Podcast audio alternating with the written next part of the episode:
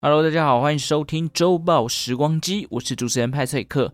看到周报时光机新一集更新的时候呢，很不幸的哦，Unfortunately，各位应该就是知道，代表过完年了嘛，啊，该回去上班了。我自己是觉得越来越少这个年味的感觉，一方面可能因为疫情啊，一方面因为这一次的过年天气哦真的不怎么好，连不太常下雨的台中都是一天放晴，一天下雨，一天放晴，一天下雨。台中以北更不用讲嘛，基本上就是阴天呐、阴雨绵绵。回到家里呢，因为天气加上疫情的关系，我基本上也没什么出门，真的就是窝在家里疯狂的吃，吃饱睡，睡饱吃，都没有运动，肚子真的越来越大，觉得有点羞愧。唯一比较远，我就是除夕的时候去这个南投的指南宫，还了去年借的这个发财金，还有这个因为琦拉来台中找我玩哦，台中的旧城区。有点算是导览员的概念，跟他讲了一下台中旧城区的景点，然后呢，也跟他去了新竹的东门城，看了这个老虎的造型灯饰。在这边呢，派翠克呃要特别提醒哦，我之前好像在某一集的节目当中有提到说，指南宫的发财金是可以线上还款的。后来我去查了一下指南宫的官网，发现哎，好像没有这个服务哎，所以我才在除夕的时候。揪了我爸妈一起，就是前往南投竹山，然后去还这个发财金。所以，如果你有在网络上看到指南宫说什么线上还款，哎，代表是假的哦，不要乱还，可能是诈骗。他是有说，如果你有把那个红包袋留下来，可以用邮局的方式寄回去了。但我真的觉得太麻烦，我就自己跑了一趟。不过，我觉得除夕去感觉蛮好的。首先，就是因为除夕大家都要回家围炉嘛，人相对的比较少。然后我们也顺势绕了一圈这个南投的日月潭环湖游，虽然我们一家人是没有下去的，觉得人太多，不太想要下去走走什么。但是哦，这个开车环湖的感觉难得啦，就是家人放松开。虽然我自己在开车过程，我真的是觉得哦，好想睡觉，然后就一直听音乐，然后跟我爸妈聊天。但是环湖真的就很 chill 的感觉，所以就、莫名其妙就是有一种睡意涌现的的 feel。而且我今年的这个哎，开局偏财运真的不太好，跟去年差不多。我跟奇拉合计刮刮乐也刮了四五张，也是花了几千块啦。结果后来呢，好像最后只剩下五百吧。看来我个人还是要怎么讲，脚踏实地比较好。不知道听众朋友，你们今年刮刮乐的战况怎么样？相信应该也有人跟我一样，就是。刮刮乐最好的状况就是打平，就是一千就是中一千，两千就是中两千这样。但每年这个看到新闻说什么哦什么桃园哪一家彩券行刮出一百万，然后连续刮了六天都中一百万，都会让人有一种错觉，就是哎一百万好像好中哎哦几亿好像离我很近。不过实测之后呢，派崔克只能说偏财运这件事情呢，还是不要勉强自己了。今天是初七哦，如果是按照。传统上面的习俗，现在其实还算是过年的时候哦，而且初一到初十五，就是其实每天都有各个传统节日的代表名称嘛。今天就来跟大家介绍一下初七有什么特别的地方吧。嗨，我是周报时光机的主持人派翠克，你订阅周报时光机了吗？也欢迎到 IG 跟 FB 搜寻周报时光机哦。不知道是不是过年过太久没有录音，觉得自己的嘴巴还在放年假，讲话很不练凳。大年初七其实它有一个特别的身份，就叫做人日，白话文就是人类的生日啦。在这个古老的东方，除了有一条龙之外呢，大家小时候应该都有听过一些传统的神话，好比说什么盘古开天呐、啊、女娲补天呐、啊、夸父追日等等。那在西方神话里面，人类是被上帝给创造出来的。亚当夏娃嘛，大家应该都听过。那在东方神话，创造人类的这个工作是由女娲来完成的。女娲可以算是东方世界的大地之母。当这个盘古开天辟地完之后呢，他的肌肉跟汗水就变成了山川跟河流嘛。但地球上还没有所谓的动物。神话中赋予这个星球生物的人是女娲。据说女娲呢，她在制造这些生物的过程，按照了以下的顺序。包含像是鸡、狗、猪、羊、牛、马以及人等等的动物。至于其他的生物是怎么来的哦，我就不知道，因为神话没有跟我说嘛。按照顺序来看哦，人类是排在第七个，因此大年初七就被定义为人类被创造出来的日子，也称为人之日。至于前面六个，大家应该都有听过一个成语叫做“六畜兴旺”。所谓的六畜呢，就是刚刚提到的鸡、狗、猪、羊、牛、马这六个动物。那每个动物也都有对应到一个日子哦，譬如说初一就是鸡的生日，初二是狗哦，初三是猪哦，以此类推。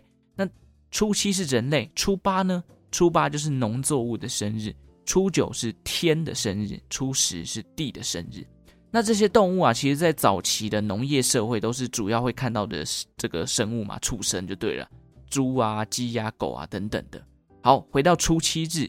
刚刚说了，今天是人类的生日嘛，因此这一天呢，也被称为人圣节，或者叫做七元日。那人类的生日，反映了古代人民对于人本身的尊重。等下后面会再跟大家补充。不觉得人圣节刚刚这个名字听起来很像，就是人类的名字？就哎，我有一个朋友叫人圣节，哎，大家好这样的那种感觉。其实人圣节的人圣啊，它是古代啊唐朝流行的一种头上的装饰。唐朝人呢，他们会用色纸或者是用丝绸，把它剪成一些图案，好比说啊、成双成对的燕子啊、花朵、花卉啊、新年的图案等等，那就会把它放在头上，象征这个新年的到来。通常人圣哦，就是会在、呃、唐朝人他们会在立春啊或者初七的时候，给小朋友或者是一些妇女戴在头上，迎接新年的感觉。那么人类的生日还有什么特别的地方呢？今天派崔克就来跟大家分享几个。首先啊，光是吃的哦，这个饮食文化上面，我觉得就有很多东西可以跟大家分享。我觉得食物这个东西呢，在世界各地的这种庆祝节日的时候，都会看到一些象征啊。好比说感恩节就要吃火鸡大餐嘛，冬至的时候要吃汤圆。那初七的时候呢，哦，我看到很多不同的食物，包含像拉魂面、七宝羹、哦酸线包、捞鱼生等等。那接下来呢，派翠克就快速跟大家介绍一下。这些食物分别的意义。首先，拉魂面哦，听到这个名字，我、哦、突然很想吃这个呃日本拉面啊，呃，直觉就会想到拉面啊。当然不是啊，跟拉面没有关系。据说拉魂面是早期农业社会，它的用意在于哦，只要你吃完这碗面呢，就要把你的灵魂给拉回来，意思就是哦，你准备要开工了，要准备收心啦，跟今天的这个状况是一模一样的。毕竟过年放假，你放多一天，可能这个心就飞更远一点。那来碗拉魂面，意思就是帮自己收心哦，这个还是很必要的。因为回到工作岗位，如果你的心里还没有准备好，做事情也不会比较愉快嘛，你就做事也没什么效率。所以呢，在这边呢，我想听到这一集的哦，中午午休吃饭，你可能还没有想到说今天要吃饭还是要吃面，这时候呢，哦，拍这个告诉大家，就去吃一碗汤面嘛，把它象征成一个拉魂面的概念。然后吃完呢，哦，就要该面对这个现实啊，接下来还有五天班在等着你。我自己都讲一讲，就觉得哦，真的要收假了，好痛苦哦。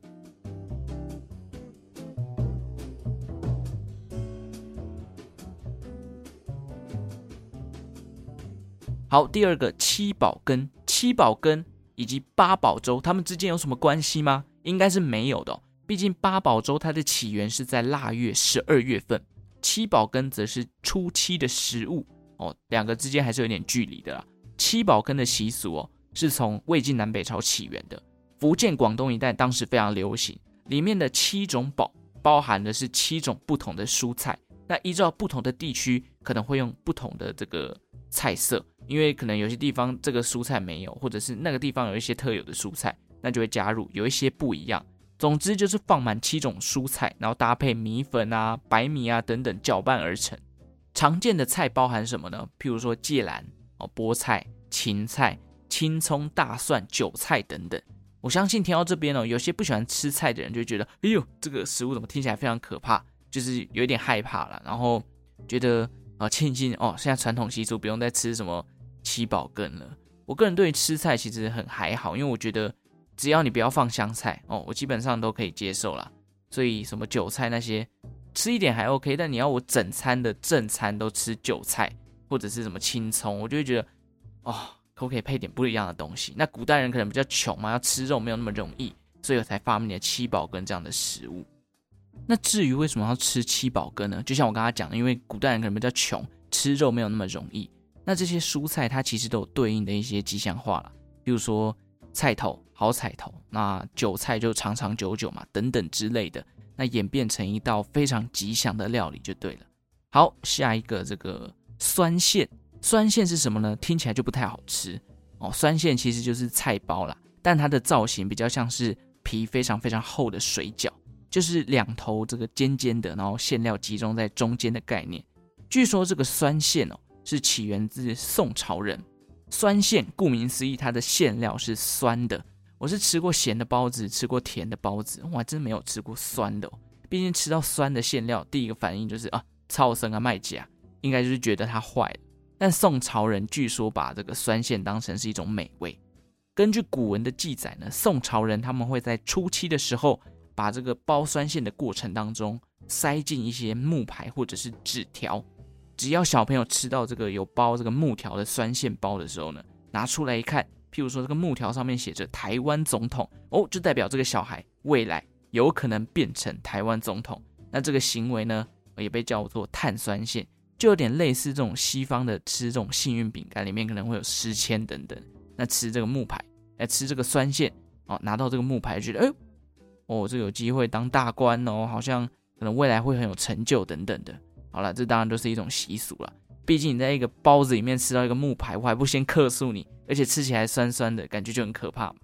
好，最后一个呢是捞鱼生。这个如果有马来西亚或者新加坡地区的听众啊，可能就蛮熟悉的。捞鱼生是过年期间的好运料理，据说呢，最早也是起源自唐朝的广东地区。捞鱼生又称为七彩鱼生。那鱼生鱼生鱼生到底是什么东西呢？鱼生啊，其实就是我们非常熟悉的这个生鱼片。捞在粤语哦，有拌的意思，大家应该都有听过捞面嘛。捞面其实就是拌面的意思。那捞鱼生。它所搭配的配料会拌什么东西呢？通常会有红萝卜丝哦、芝麻啦、花生粒呀、青木瓜丝等等。通常它拌起来的颜色搭上生鱼片，哦，就红红绿绿的，看起来很鲜艳哦，因此才又叫做七彩鱼生。那据说吃这道料理呢，要把这个吃的过程啊，把桌面弄得很凌乱啊，就是食物啊、菜丝啊，全部掉到盘子外面，因为象征这个好运满出来的感觉。捞的越多哦，就越热闹，越来越多人吃这个，这个好运才会旺嘛。同时也代表新的一年当中呢，你吃到这道料理，你就可以步步高升，新年的财运会越来越旺，各种新年的愿望呢，也会比较有机会可以达成。我派翠克呢，可能就是因为没有吃到捞鱼生，所以今年刮刮乐才会摃龟哦。好了，以上就是初期的各种特色食物，也提供给大家参考了。毕竟你知道上班的时候，可能还没有想到。哦，又来了！每一天最痛苦的问题就是中餐要吃什么。如果你早上听到这集还没有想到的话，对于今天中餐没有想法，不如参考一下刚刚前面提到的面哦、生鱼片或者是粥等等的，当做自己还在过年嘛，就吃一个初期的特色食物。那这一天还有什么样特别的习俗呢？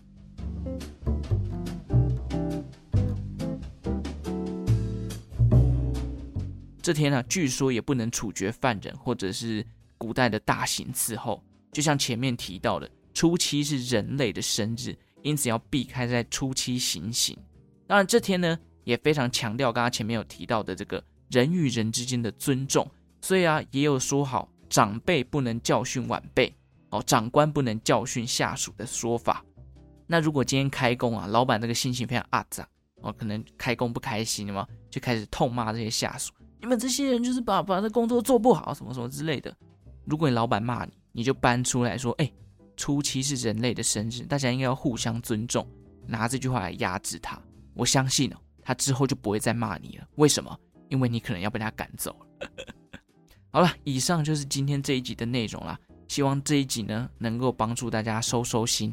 毕竟痛苦的日子又回来了，只能快点期待二二八的到来了。虎年正式开工了，我在前几天呢。也乖乖的坐在电脑前面，把这一集的内容给整理完了。派翠克都提早开工了，希望大家也能赶快收心，继续努力啊！虽然这一集弄得有点短哦，但某种程度呢，哦，也帮助自己收心了。毕竟，哎，你知道，要从一个颓废的那种 couch potato，从沙发里面站起来坐到电脑面前打字，然后整理录音的稿子，你会觉得，哇，我还在休假，何必呢？对不对？每次放完长假，最痛苦的就是收假前一天的晚上。那个晚上，我不知道大家都怎么调试啊。我个人属于那种超前部署型的，就是在收假的前两三天，我就会跟我妈说：“哎，要上班啦，要上班啦。”然后就开始喊这件事情。然后就有一种先布局这些悲观的情绪，看看这样能不能把这种负面的情绪由浓转淡。我在家里看到我妈就是说，哎，上班啦，然后我妈就说，哎，明明就还很久，还有两三天这样，反正我就是要散发这种负能量，就是用悲观来稀释自己的这种负面情绪，催眠自己，然后把伤痛平均分散在每一天，自然而然就会觉得，哎，收假前一天好像就没有那么悲情了。不知道大家有没有什么妙招可以分享的，也欢迎大家来私讯 IG 哦，然后来互动一波。周报时光机当然也有新年新希望了，也就是希望会有更多人听到我的节目，并且给予我回馈。您的回复是我制作 Podcast 最大的动力，好不好？好了，虎年开工呢，这边也来分享一下一个互动表单啦。虽然这个诶没有写的很多，但是有回馈哦，就是非常感谢你。这个称呼呢叫做阿星哦。他认为呢，历史事件的主题最吸引他。那有没有想听的主题呢？他说他喜欢一些早期的历史上的今天或当月月份发生的事件，例如像是之前录过的开膛手杰克跟葛代法的这类的一些传闻啦。我个人是蛮喜欢做这一些类型的东西哦，嗯，因为在做开膛手的时候，我、哦、我很认真找了各种的音效，然后葛代法真的是让我认识了这个品牌，就是它是起源自一个。骑马的少女嘛，全裸的，然后讲了一些故事等等。有兴趣大家也可以去翻一下前面的集数，然后听一下这两集。这两集我个人都觉得我自己做的不错。好，那想对派翠克说的呢，是一开始听到的时候也没有想过你可以坚持到现在。如今我都已经追上，时间只能等每周更新了，加油哦！非常感谢你还努力的追进度。那派翠克只能努力的继续更新啊，周更其实。算是我还可以 handle 的这个量能。如果要把我改成什么每周两更，或是甚至日更，哦，那可能真的要比较辛苦一点了。但是更新有时候找到一些还不错的这个素材，我自己做起来也是蛮勤快的。那感谢阿星的分享啦。如果大家有想要互动的呢，我会把这个表单的连接放在节目内容的叙述。欢迎大家哦来留言在这个表单里面，然后跟我讲一下你对周报时光机的节目的心得，甚至你有对派翠克想要讲的话，也欢迎留言分享哦。